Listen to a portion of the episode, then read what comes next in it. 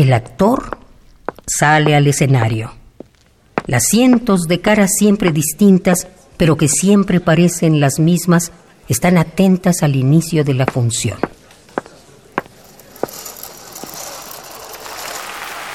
El actor. El escritor no puede evitar sentirse conmovido. Apenas dos años antes, recuerda, un derrame cerebral lo dejó sin visión y sin memoria durante algunos días. Recuerda que no recordaba. El actor. El escritor. El cómico llega al centro del escenario donde hay un pedestal.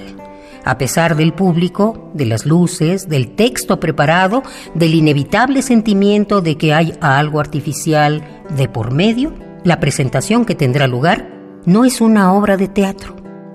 Es 1997 y Darío Fo está a punto de iniciar su discurso de agradecimiento por haber recibido el Premio Nobel de Literatura.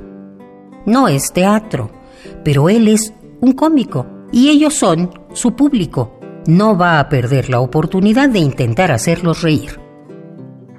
L'originale è, è un po' più grande di quello che avete voi. Originalet är lite större än det ni har. Ecco, io sono abituato da tanto tempo a, a realizzare dei discorsi, invece che scriverli, li disegno. Jag är van vid att eh, istället för att skriva ner mina tal eller mina eh, föreställningar så ritar jag dem. Questo mi permette di andare a soggetto, di improvvisare.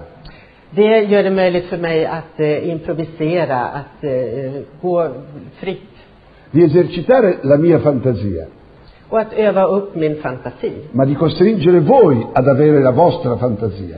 Men att också tvinga er att använda er fantasi.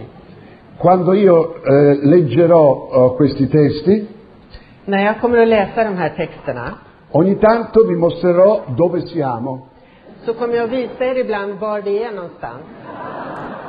Così non Fo aprovechó esos minutos frente al comité del Premio Nobel, frente a las mentes más elevadas de la humanidad, frente al mundo que tenía los oídos levantados y se pronunció a favor de la risa.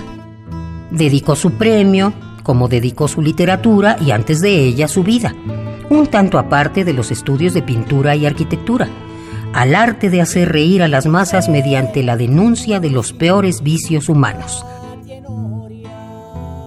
Fo conocía el potencial de la comedia como un elemento de combate a la injusticia social y recordó a todos los comediantes que han sufrido el asedio de la solemnidad, el arma más terrible de los poderosos.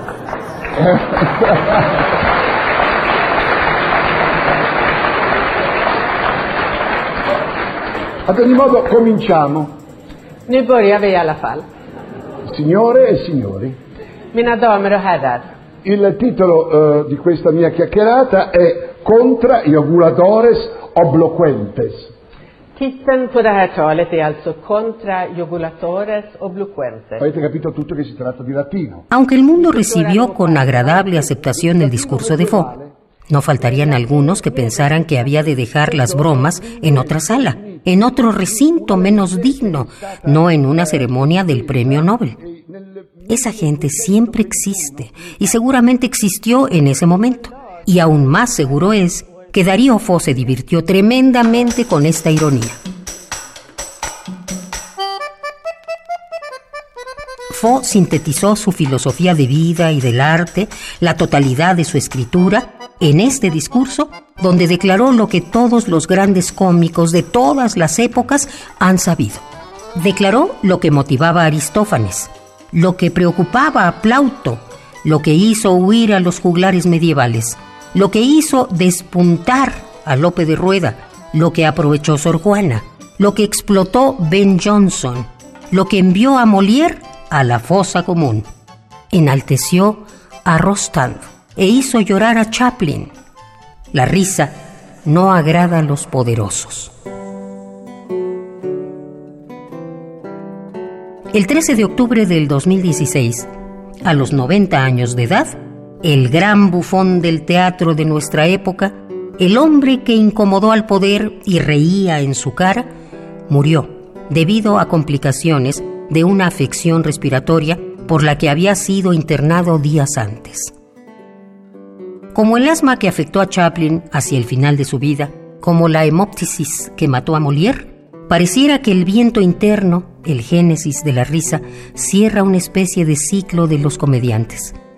Darío Fo enfocó contra la injusticia la divisa en latín que los teatros callejeros ostentaban durante el Renacimiento. Castiga las costumbres riendo. Autores que el tiempo no borra. Indeleble indeleble.